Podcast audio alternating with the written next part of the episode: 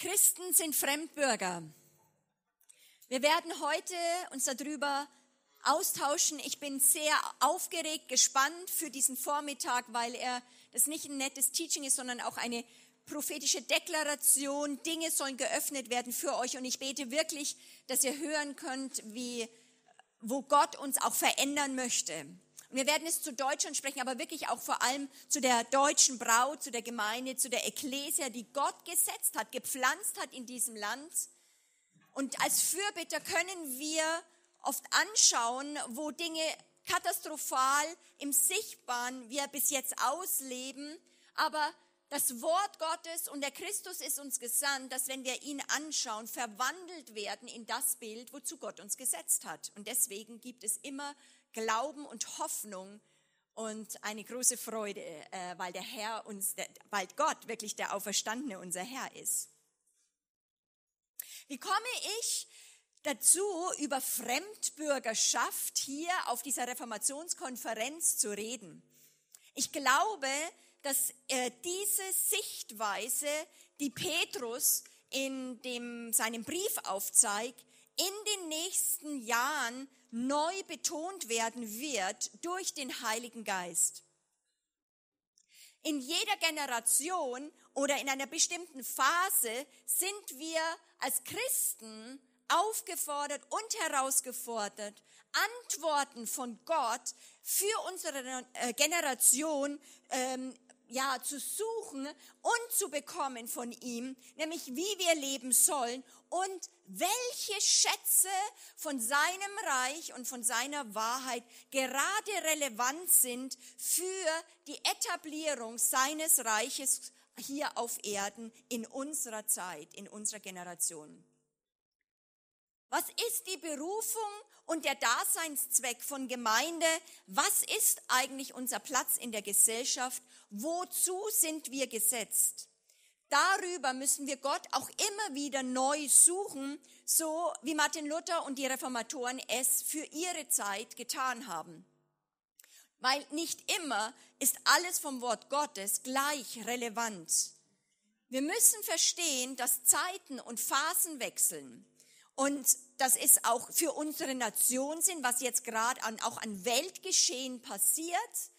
Das, ähm, das äh, ist auch relevant in diesem Bereich, dass sich Zeiten und Phasen verändern für uns als Volk, Gott, Volk Gottes, was heute von uns gefordert wird, was wir ausleben sollen in besonderer Art und Weise. Und wir alle wissen, dass eben wir in einer Wiederherstellung aller ja, Dinge sind, das sagt die Apostelgeschichte, Gott stellt Wahrheiten her, Welle nach Welle und er gibt uns Dinge zurück und da drin ist eine große Kraft und Hoffnung. Und ich glaube, dass diese Botschaft heute Dinge aufrühren soll. Ich hoffe, dass ihr auch mit einem gewissen Grummeln aus diesen Botschaften rausgeht und nicht alles glatt geredet ist, sondern dass ihr selber euch aufmachen müsst zu suchen. Ich sehe mich nicht nur einfach euch Antworten zu geben, sondern Dinge aufzuzeigen, damit jeder, dass wir gemeinsam mit Brüdern und Schwestern Gott suchen müssen. Und ich glaube, dass diese Botschaft nur eine prophetische Leitplanke ist, die aber in der Betonung, das ist eine gewisse Betonung, die ich heute setzen werde, die wichtig werden wird, auch in den nächsten Jahren. Viele merken heutzutage, es kann nicht mehr so weitergehen, aber wir haben oft keine Konzepte, wie das Neue ausschauen soll. Und ich finde es faszinierend, wirklich mitzubekommen, dass Gott weltweit Männer und Frauen Gottes wirklich gerufen hat, sich schon aufzumachen, ihn zu suchen, für Antworten zu bekommen für diese neue Zeit, auch was und wie Gemeinde aussehen, aussehen soll. Und dazu müssen wir unbedingt auch Abschied nehmen, oft manchmal von vertrauten Wegen.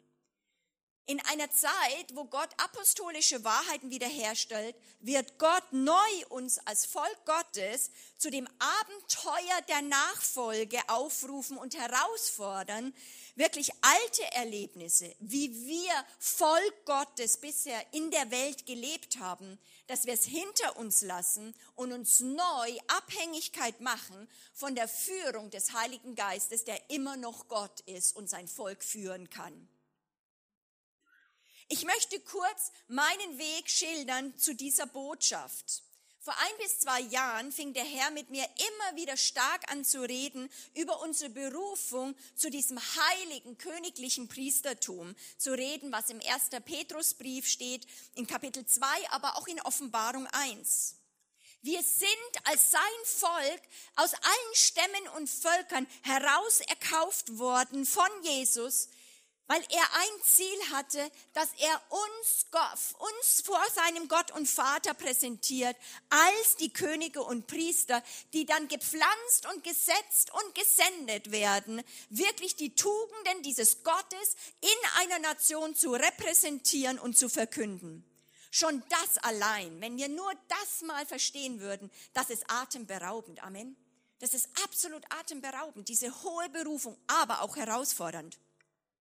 Und Petrus geht eben noch einen Schritt weiter und bringt eine andere Facette von Nachfolgern Jesu ans Licht, nämlich in 1. Petrus 2, Vers 11. Und ich fange mit der Lutherbibel an. Da sagt er, liebe Brüder, ich ermahne euch als Fremdlinge und Pilger. Lass uns das mal sagen, Fremdlinge und Pilger. Er spricht die Gemeinde an und zeigt mit dieser Anrede auf, was ihre Identität ist hier in dieser Welt. Und er sagt ihnen, hey, ihr wisst es und ich ermahne euch, weil ihr seid Fremdlinge und Pilger. Wow. Hey, in einer Zeit äh, von Flüchtlingen, Menschen mit Migrationshintergrund verstehen wir schon ein bisschen mehr was davon. Aber hallo, was hat das wirklich mit Kirche zu tun? Verstehen wir uns als westliche Gemeinde, als die Ekklesia, verstehst du dich wirklich als ein Pilger? Ist es dir beigebracht worden, vielleicht schon als Kind? Ist es in deine geistliche DNA reingegangen, weil Gott sieht uns so? Und er sieht uns als Fremdlinge hier in dieser Welt, so wie Abraham, der kein festes Zuhause war, sondern als der Vater des Glaubens einfach umherzog und ein Pilger war. Ein Pilger ist ein Durchreisender. Schon krass. Die gute Nachricht sagt, ihr wisst, ich finde es ein sehr starkes Wort, das heißt, wisst ihr das? Ihr wisst, meine Lieben, dass ihr Gäste und Fremde in dieser Welt seid. Und nochmal, wissen wir das wirklich? Und nicht jetzt mal für die anderen, ich möchte es für, persönlich für dich machen. Weißt du das zutiefst? Weiß ich das? Das war auch die Frage, die ich mir gestellt habe. Und während ich in der deutschsprachigen Welt unterwegs war, empfand ich, dass diese Leitplanke und diese Sichtweise, dieser Schatz, das ist auch ein Schatz da drinnen, der Gemeinde Jesu Christi in unseren Breitengraden nicht sehr zugänglich ist, ja, uns eher abstrus erscheint wir sind skeptisch dazu eingestellt, weil wir wollen ja nicht irgendwie sektiererisch und irgendwo in die Ecke sein. Nein, nein, wir sind ja schön in der Welt. Und deswegen lasst mal diesen bisschen schmerzhaften Prozess mal an euch ran. Das ist ja nicht Monika Flach, sondern das Wort Gottes spricht es und kommt auf uns zu. Und da ist ja immer Wahrheit, die heilt, Wahrheit, also die, die unglaubliche Schätze in sich birgt, die wir aber, glaube ich, dringend benötigen in der kommenden Zeit. Petrus zeigt hier auf, wir sind aus der Welt herausgerettet worden, aus dem Machtbereich auch der Finsternis und dem Weltsystem und in eine neue Welt, in eine Dimension, nämlich dieses Königreich Gottes hineingeboren und sind Bürger einer neuen Welt. Sag mal neue Welt. Es ist eine neue Welt, in die wir hineingeboren sind. Und Christen, jeder, der sein Leben Christus äh, übergibt, wird dort hineingeboren, wird Botschafter an, äh, und haben ihre Identität nicht mehr in allererster Linie in ihrem Nationalstaat sondern das ist deine Hauptidentität. Du bist wahrhaftig Bürger des Himmels und aus diesem Königreich. Es ist nicht ein religiöses, theologisches Denkgebäude, es ist real.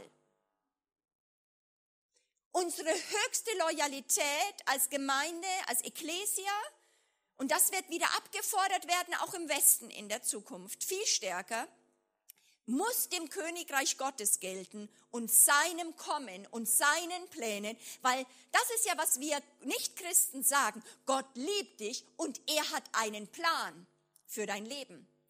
Was wir oft verkünden, ist ein Gott, der, wo wir sagen, Gott liebt dich und er segnet deine Pläne. Königreich Gottes wird neu ein Stopp setzen, dass wir laufen Pläne gemacht haben und dann kommt das Reich und nichts ist mehr so, wie es war und das kostet ein Tod all deine Pläne und Träume erstmal von deinem Leben, wie du gedacht hast. Weil da, weil, weil es wirklich wahr ist, dass es einen Gott gibt, der Plan, einen Plan hat. Und der einen Plan hat nicht nur für dich, individualistisch, sondern der einen Plan hat von seinem Reich, dass er eine Geschichte schreiben möchte. Und du bist in ihn und in seine Geschichte hineingenommen. Und auch er in deine, aber das Erste ist, du bist in seine Geschichte. Dann wirst du auch Geschichte haben. Hm. Das vertreten wir auf dieser Erde. Das ist die Herausforderung, in allem zu kurz kommen, in allem, wo wir noch sündigen und wo wir merken, oh Vater, wo wir in der Fürbitte stehen und eigentlich wirklich auf die Knie gehen können und sagen, Gott, vergib uns, dass wir nicht würdig dieses Rufes wandeln. Das ist unsere Bestimmung. Berufung und, ich möchte mal sagen, auch Beruf. Botschafter einer neuen Welt zu sein. Und damit sind wir Fremdbürger für diese Welt, weil wir eben nicht einen doppelten Staatsbürgerpass haben. Wir sind in allererster Linie diesem Gott unterstellt und nicht dieser Welt. Das gibt Freiheit, wird aber auch Konflikte schaffen. Auch mit unserem Staat, auch mit den Dingen, wenn es wirklich darum geht, wem gehorchen wir. Die Apostel haben das nämlich verstanden, dass diese frohe Botschaft nicht in allererster Linie nur Errettung ist von einzelnen Herzen, obwohl das ganz wichtig ist, weil wir müssen ja erstmal Bürger werden können und da drin uns bewegen können, sondern es ist nicht nur um Einzelbekehrungen. Das, die, die Apostel haben immer zu der Gemeinde gesprochen, zu dem Volk Gottes gesprochen. Wir werden nicht einfach nur zu Jesus erlöst, sondern Bekehrung zu Jesus bedeutet eine Bekehrung, ein hineingetauft werden, auch in einen Leib. Den Leib Jesu, der manchmal im Sichtbaren sehr unvollkommen agiert, aber im Geist hätten wir alles zugänglich, unter dieser Herrschaft zu laufen. Deswegen ist ja der Ruf Gottes, dass wir unter Herrschaft laufen sollen. Wir werden in diese neue Gemeinschaft geboren, die aus dem Unsichtbaren lebt und jetzt so sozusagen die Herrschaft Gottes über alle Nationen schon feiert und ihn als ein Erstlingsfrucht von einer Nation, ihn jetzt schon feiert, ihn willkommen heißt und seine Herrschaft der Welt verkündet und den Machthabern dieser Welt sagt, ihr habt nicht das letzte Sagen. Das ist krass ihn und seine Interessen zu vertreten, das ist dein Ruf und unser Ruf auf Erden. Und das ist ein sehr hoher Ruf und kann uns auch überfordern. Verkündet die Gemeinde nicht, die Gemeinde nicht diese Botschaft, wird der Feind genau das der Welt auch anbieten und das Reich der Finsternis versucht es, wie sich zu etablieren und auszubauen. Und dann kann es unterschiedliche Namen haben, sei es Kommunismus, sei es Faschismus, sei es New Age, sei es Gender, sei es Cyberism. Der Mensch ohne Gott wird immer sich unter dem Feind auch versuchen, neu zu erfinden und selbst eine bessere Welt zu schaffen. Kennzeichen aller menschlichen Anstrengungen aber ist es, dass wir es ohne Gott schaffen wollen was Gott aber genau der Welt eigentlich anbietet, ist eine neue Welt, ein neuer Mensch, aber nur unter ihm. Und es ist nicht das Angebot nur der Gemeinde, es ist das Angebot der Welt, Teil der neuen Welt zu werden. Das sucht eigentlich die Welt. Und der Feind baut immer, also sozusagen, andere Angebote auf, ohne Gott. Die Bibelübersetzung Neues Leben geht sogar einen Schritt weiter und sagt, Liebe Brüder, in dieser Welt seid ihr ohne Bürgerrecht und Fremde. Damit könnte ich eigentlich schon fast aufhören. Reformation würde beginnen, wenn das die westliche Gemeinde wieder neu verstehen würde und sich dieser Wahrheit aussetzen würde und zu diesem ursprünglichen Auftrag zurückzukehren, wozu Gemeinde gesetzt ist nämlich der Welt zu verkünden, dass nicht die Mächtigen der Welt am Zuge sind und das Geschick der Welt bestimmen, sondern Gott, der Allmächtige, der Schöpfer von Himmel und Erde und der Sohn Gottes, der gesandt ist für diese Welt, für die Welt.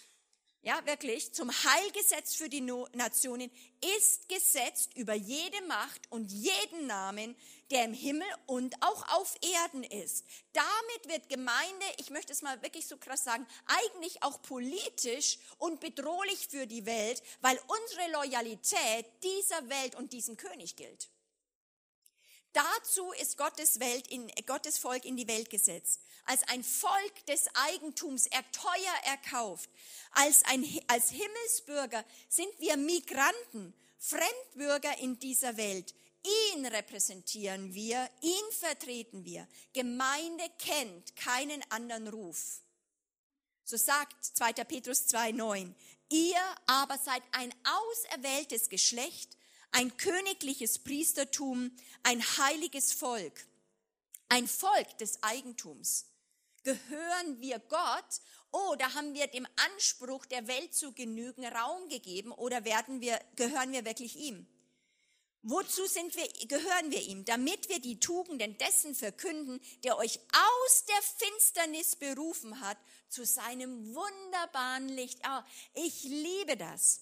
Euch, die ihr einst nicht ein Volk wart. Wir waren Teil dieser Welt. Jetzt sind wir ein neues Volk. Es ist ein neues geistliches Volk.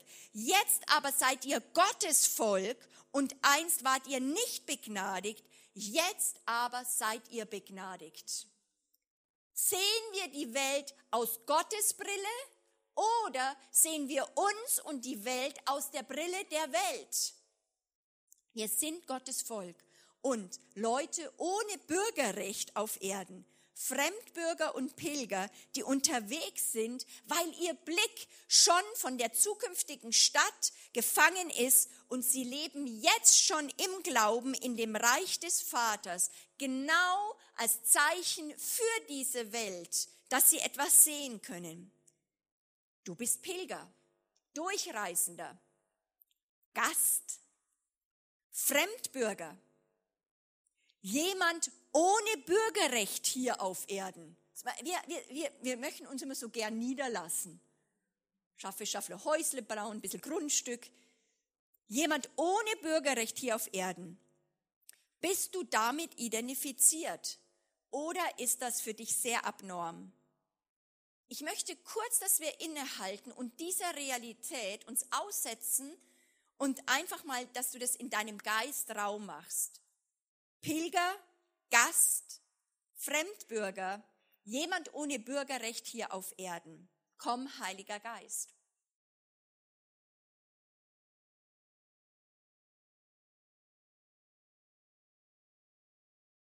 Wir laden dich ein, Heiliger Geist, du Geist, der die Tiefen Gottes erforscht und das tiefste Innerste von Gott an Licht, an neuen diesen Schätzen, die schon immer da sind, sind nicht neu, die du aber aufleuchten lassen möchtest für diese Zeit. Komm und gib uns Zutritt. Nimm weg Blendwerke und lass uns sehen, wo du uns in diese Schätze mit hineinrufst. Ich empfinde, dieser Schatz und diese Realität wird der Heilige Geist in den nächsten Jahren betonen für die Gemeinde, weil wir teilweise so verflochten sind mit der Welt und gleiche Form angenommen haben. Wir sind als Volk Gottes teilweise schon so Bürger dieser Welt geworden und so angepasst, dass wir gleichförmig geworden sind und damit wirklich nicht eine Salzkraft oder ein Botschaftsgelände bilden können. Gott wird das nicht durchgehen lassen für die zukünftige Zeit und wird uns neu reformieren, wenn notfalls im Feuer. Möge Gott uns Gnade geben, mit ihm zu kooperieren und dem Heiligen Geist. Die andere Seite der Leitplanke von Wahrheit, Gott, Gottes Wahrheiten sind immer komplementär, ist, das Reich Gottes will in die Gesellschaft, will in diese ganzen Berge rein der Gesellschaft. So, und ich habe gesagt, dass der Heilige Geist Wellen von Wahrheiten wiederherstellt. Wir kommen gerade aus einer Zeit, wo der Heilige Geist sehr stark Offenbarung auf diese Wahrheit gebracht hat, dass wir eben nicht einfach nur ein Sonntagschristentum leben sollen, sondern dass Gott eben mittendrin ist in unserem Alltag, dass er dort mit reingeht und dass wir Verantwortung aufnehmen sollen in der Welt. Das ist ein starker Schatz und ist eigentlich wirklich gut aufgenommen worden, auch vom Leib Jesu. Da ist etwas verdaut worden. Und wenn man dieses Buch eben von Cindy Jacobs äh, ähm, liest, oder das möchte ich euch empfehlen, Reformation, ein Manifest, ihr Platz in Gottes Plan bei der Umgestaltung der Nationen. Wenn man das liest, wird man total merken, wow, da kommt total Glauben, dass Gott genau dort rein will. Das finde ich total spannend. Hier zeigt sie auf, dass eben in vergangenen Erweckungszeiten sehr oft es nicht unbedingt notwendig zu einer Transformation der Gesellschaft gekommen ist. Wir gehen ja irgendwie indirekt auf, verändere ein Herz, verändere einen Menschen. dadurch wird automatisch die, die Welt und eine Nation verändert. Und da ist ja auch was Wahres dran. Geschichtlich aber sehen wir, dass oft sehr gut evangelisierte Nationen oft noch nicht gesellschaftsfähig verändert worden waren, weil sie haben nur einfach äh, sich bekehrt, aber sind nicht transformiert worden zu Botschaftsgelände. Wenn ich heute, also da werde ich eben jetzt diesen Schwerpunkt, der vom Heiligen Geist ist, den werde ich nicht betonen, sondern ich werde an diese andere Seite der Leitplanke aufzeigen, dann bedeutet es eben nicht, dass ich diese Wahrheit auflöse von diesem Reich Gottes, aber ich empfinde, meine Verantwortung ist oder wo Gott mich gerufen hat, jetzt in dieser Zeit äh, dem Leib etwas zu sprechen, dass er darüber reden möchte, über Pilgersein, Fremdbürgerschaft und dass wir Bürger einer anderen Welt sind, dass darüber geredet werden muss. Wir müssen den Heiligen Geist einladen, uns zu überführen, wo wir auch vom Zeitgeist verseucht sind, wo wir eben das Reich Gottes noch gar nicht richtig verstehen und einfach diese neuen Worte, Reich Gottes und so weiter, in unser fast ähm, verloren sein in der sichtbaren Welt und Gleichförmigkeit jetzt einfach nur wie einen Stempel draufdrücken und sagen, das ist das Neue. Aber wir haben es eigentlich nur auf unser altes Leben draufgestempelt. Die heutige Botschaft soll einen Weg bereiten, Gott zu suchen, als ein eigenes Herz zu erforschen, ins Gespräch zu kommen, im Gebet mit Gott, aber auch mit Geschwistern, weil es piekst, weil es muss tief an uns ran. Gott hat die Gemeinde dazu bestimmt, sich nicht in der Welt aufzulösen, sondern eine Stadt auf dem Berge zu sein, Salz und Licht in unseren Städten und Regionen. Und dazu müssen wir aus dem Filz der Welt raus und Gottes Schätze des Reiches Gottes neu entdecken. Und Gott wird sich mit uns auf einen Weg machen.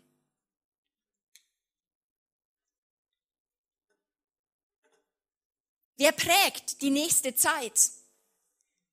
Ich möchte außerdem noch eine zweite Beobachtung reingeben, die mir echt Sorge macht und wo ich glaube, dass wir diese Front im Gebet bewachen sollen, weil wir in Deutschland nach einer Zeit von nationaler Identitätslosigkeit wieder selbstsicherer als Nation geworden sind.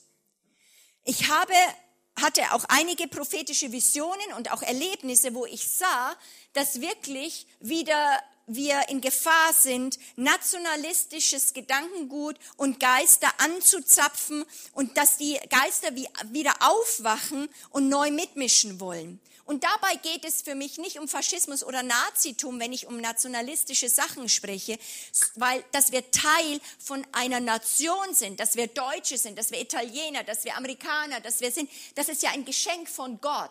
Es ist ein Teil unserer Bestimmung hier auf Erden und Gott liebt auch Nationen. Aber wie alles, was Gott uns gibt, immer wenn es zu einem, sag ich mal, wie einen Götzen wird, wenn wir es überhöhen und dem zum Götzen machen und das alles ausleben, wird es zum Götzen und wir werden, äh, oder besser, ich möchte sagen, die Frage ist, Wem gilt unsere Erstloyalität? Und ich empfinde, gerade nach dieser Welle, wo Gott auch es wiederhergestellt hat, dass wir glauben und jetzt wieder Vision haben, auch in Deutschland als Christen, dass wir ja Verantwortung nehmen sollen in der Gesellschaft und uns mit Belangen der Politik identifizieren und nicht nur sagen, das ist ein schmutziges Geschäft und so weiter. So, wir, wir, wir engagieren uns da drin, müssen wir unbedingt diese Leitplanke haben, dass wir die Gabe der Geisterunterscheidung auch dafür einladen.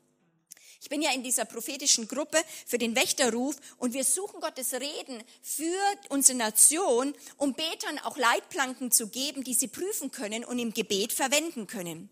Und was uns und was mich besorgt gemacht hat, dass wir in den letzten Jahren wirklich erleben, wie die Landschaft der Beter in Deutschland in Gefahr sind, sich zu spalten. Das Thema Islamisierung Europas, die Genderpolitik, Flüchtlingspolitik lässt die Gemüter auch bei Christen hochwallen und plötzlich wird der Bruder und die Schwester mit anderer Herangehensweise oder politischen Schwerpunkt zum Feind und dabei sieht jedes Lager sich als die reinen Nachfolger Jesu Christi, die Deutschland retten wollen. Deutschland muss gerettet werden. Und Christen werden wir eben vom linken Lager bis zum rechten Lager finden.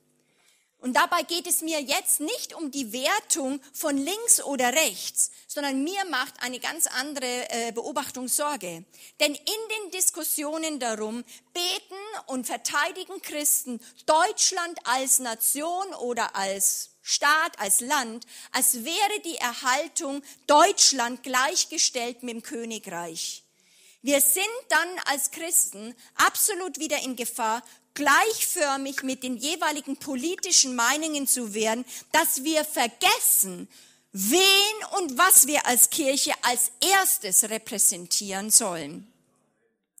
In den oft sehr polemischen, oft bitterbösen Mails von Christen und wirklich Brüdern und Schwestern, die, die ich teilweise auch kenne, wo ich weiß, sie lieben Jesus, aber wir zapfen da echt falsche Dinge an, sei es zum Wächterruf oder aber auch zu wirklich Politikern, wo Christen schreiben in so einer polemischen, heftigen Art und Weise, weil da treten Beter auf als die Beschützer Deutschlands, des, des christlichen Deutschlands. So. Wir sind die Beschützer des christlichen Deutschlands.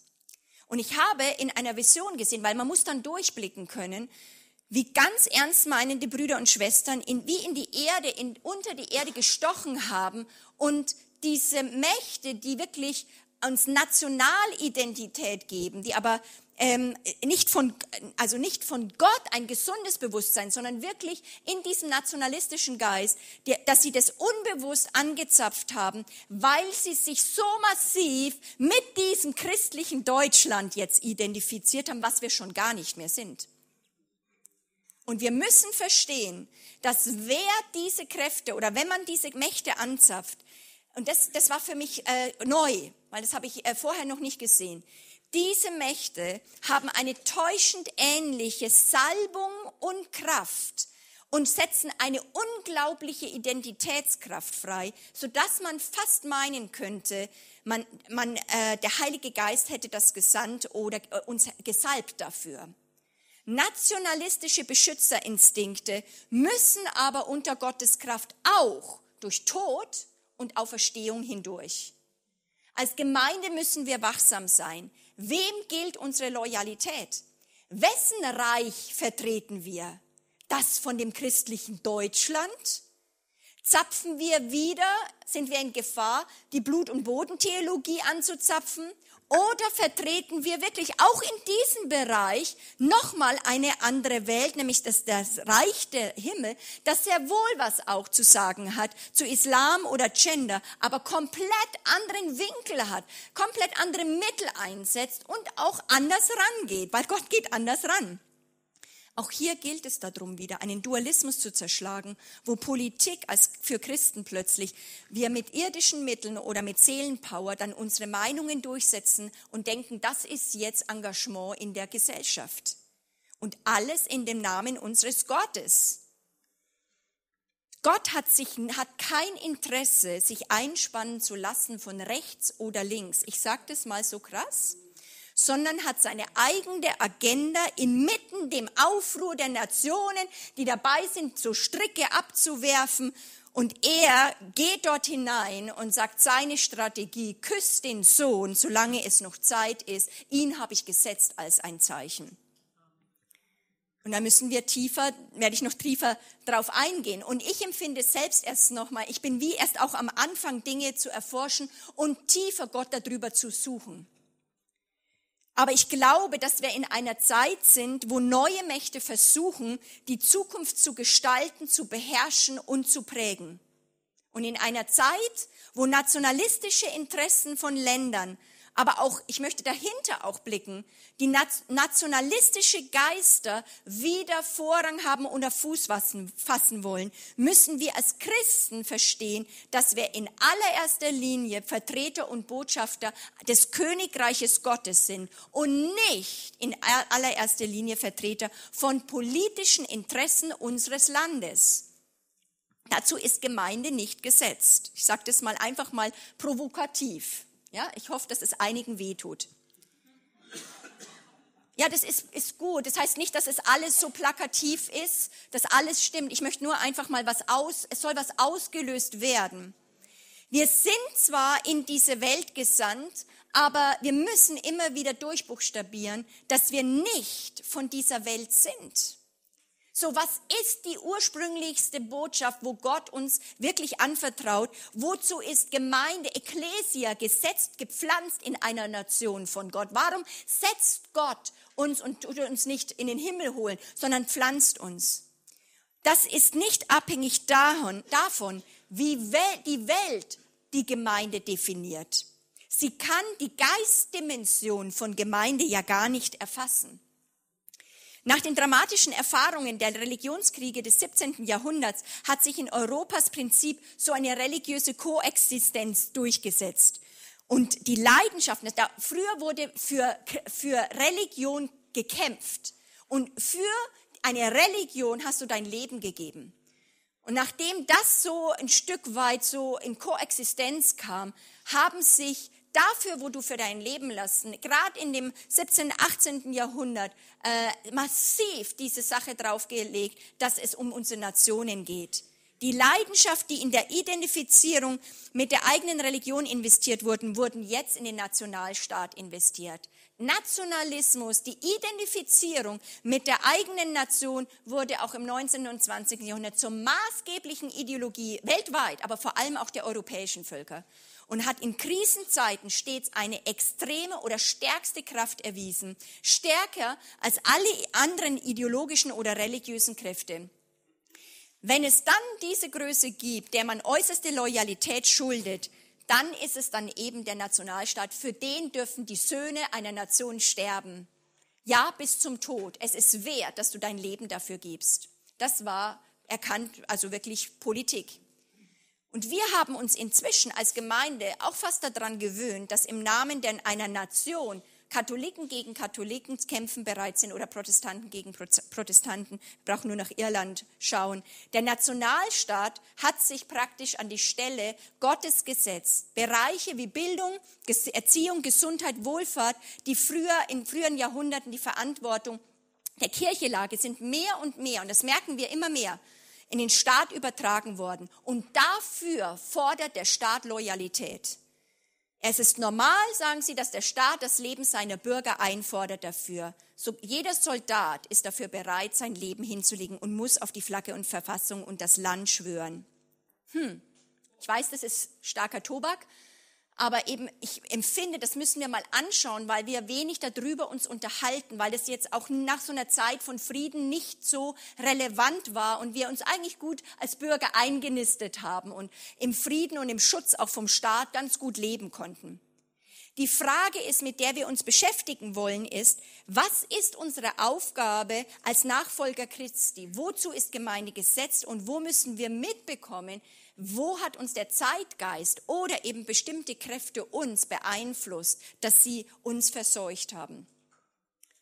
In diesen Fragen bekam ich dieses Buch in die Hand von Stanley Hauerwas und William Willimon, finde ich einen total süßen Namen. Christen sind Fremdbürger. Ja? Christen sind Fremdbürger. Im Englischen ist der Titel Resident Aliens, ortsansässige Fremde, ortsansässige, außerirdische Ausländer, Systemfremde. Wir sind Systemfremde. Schon der Titel hat etwas Irritierendes, aber für mich hatte das auch was Anziehendes, eben weil Gott mit mir so stark über den Petrusbrief schon geredet hat. So habe ich einfach dieses Buch durchstudiert und in einer Zeit, wo wir einfach uns fragen, wie, wir wie können wir Menschen aus fremden Nationen besser wirklich in die Gesellschaft äh, eingliedern, Flüchtlinge eingliedern, werden wir von der Bibel konfrontiert, dass Christen, ungeachtet ihres jeweiligen Bürgerstatus in einer Gesellschaft, niemals mehr als solche fremde Bürger sein können. Menschen, deren erste politische Loyalität einem anderen Reich als den Reichen dieser Welt gilt. Menschen, die darum eine Art Kolonie bilden, die in bleibender Spannung mit dem jeweiligen Staat auch existieren, deren immer wieder weitergehende Ansprüche sie, sie, sie nur so weit erfüllen können, wie es ihr Glaube erlaubt. Diesen Schatz vom Evangelium lässt der Heilige Geist neu aufleuchten. Und darin, empfinde ich, liegt auch eine geniale Chance. Wir stehen nämlich vor der Frage, wie werden wir wieder das, was wir sind? Abenteurer der Nachfolge in einer nachchristlichen Zeit. Ein Volk, das im Hier und im Jetzt lebt, aber als Fremde in dem Wissen, dass unsere Heimat im Himmel ist. Gerufen im Glauben zu leben in einer Gesellschaft des Unglaubens, und mächtige Türen der Gunst werden aufgehen. Aber wir müssen uns auch präparieren, dass wir Widerstand erleben werden. Ich habe viel mit diesem Buch gearbeitet und habe die wichtigen Hauptpunkte aus diesem Buch herausgenommen, von denen ich glaube, dass sie wichtig sind, dass wir sie, äh, mit dass wir sie verdauen und dass wir, äh, dass wir uns als Christen damit beschäftigen. Und ich möchte euch total einladen, dieses Buch äh, zu kaufen, durchzuarbeiten, weil ich es gar nicht so brillant bringen kann, wie, die, wie Sie Dinge auch aufzeigen. Nehmt dieses Buch mal als eine Standortbestimmung für euch, betet es beten durch, denn Gott möchte uns die Augen öffnen, dass wir Leute ohne Bürgerrecht sind hier auf Erden, obwohl er uns in die Welt sendet und wir Verwalterschaft von ihm übertragen bekommen haben. Ich glaube, dass die Punkte, die wir heute durchgehen, es durchgehen, nicht alle sind. Ich könnte jetzt im nächsten Session könnte ich was die andere Leitplanke und andere Dinge betonen. Ähm, und ich glaube, dass es auch nicht alles ist, was der Geist der Gemeinde heute der Gemeinde sagen soll. Aber es soll eine der Leitplanken sein, die in uns eingebaut werden wie ein Lot, so dass der Heilige Geist äh, sie aufleuchten lassen kann, wenn es notwendig ist, dass wir diese Komponente ähm, dem Raum geben. Als ich das Buch mehrfach las, fühlte ich mich oft total äh, positiv herausgefordert von diesen ungewohnten Blickwinkeln und Überzeugungen bisherige mir sehr klar erscheinende Denkgewohnheiten musste ich in Frage stellen lassen. Und am meisten fand ich genial, dass ich merkte, dass so mir lieb gewordene Unterscheidungsmuster, kennt ihr das auch so, man hat so Unterscheidungsmuster, die wurden durchbrochen und Paradigmen, die mein Denken bisher stabilisiert haben, äh, die wurden wie durchleuchtet und bis zu ihrer Halt offen, also wie, wie dass sie sich offenbart hat, dass es auch manche Sachen ich nicht halten kann. Und ich bin immer noch dabei, Gott darin zu suchen, wie wir helfen können, Christen unter die Heiligen von heute für dieses Abenteuer der Nachfolge von diesem Nazarener neu auszurüsten. Dass wir aufbrechen können als ein, ein Volk, das mit, mit leichterem Gepäck eventuell, äh, das hoffe ich sehr, einfach wirklich neu diese Zeit mitprägen können.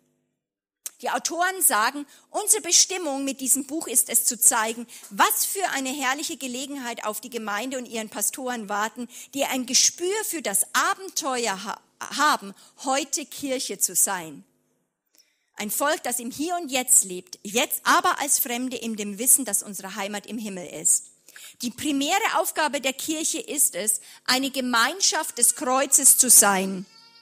Wir sehnen uns nach einer Kirche, die auch heute wieder bekennt, dass Gott die Welt regiert und nicht die Mächtigen dieser Erde. Wir wollen eine Kirche, die bekennt, dass das Reich Gottes nicht an den Grenzen menschlicher Reiche Halt macht und verstehen, dass genau das die politische Hauptaufgabe der Kirche ist, Menschen zu formen, die die Kosten der Nachfolge abschätzen können und bereit sind, sie zu tragen. Die Kirche existiert heute als Gemeinschaft von Fremdbürgern in der Welt. Eine kühne Kolonie von Gläubigen in einer Gesellschaft des Unglaubens. Ein bewegliches Volk wie Jesu erste Jünger, atemlos im Versuch, mit ihrem Herrn Schritt zu halten. Das Buch ist übrigens schon, das hat mich auch nochmal geschockt, 1989 geschrieben worden. Ist also schon alt, aber es ist in die, genau in der Zeit geschrieben, wo Mike Bickel auch gesagt hat, dass in zehn Jahren und in kürzester Zeit, in einer Dekade, wir Gemeinde neu definieren werden und wie es sich anfühlt, als Gemeinde zu leben, wird sich radikal verändern, wo wir damals gedacht haben, wie kann das sein? Und da ist Gott dran. Ich glaube, wir leben in einer spannenden Zeit. Ich glaube, wir leben in einer sehr guten Zeit, aber es wird auch Mut und Kühnheit fordern.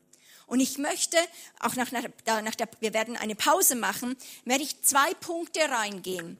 Nämlich in den ganzen Bereich, von was müssen wir uns verabschieden und auch in dem ganzen Bereich, wo müssen wir oder äh, wie können wir aufbrechen als Gemeinde wirklich zu einem neuen Abenteuer. Also ich, ich finde dieses Wort, ich liebe Abenteuer so in dem Bereich. Und bevor wir äh, da reingehen, möchte ich euch, dass ihr zwei Fragen äh, mitnehmt oder besser gesagt euch kurz diskutiert und austauscht zueinander. Das erste ist, dass ihr nochmal wiederholt, was ist ein Gast? Was ist für euch? Was ist Fremdbürger? Was meint Petrus damit?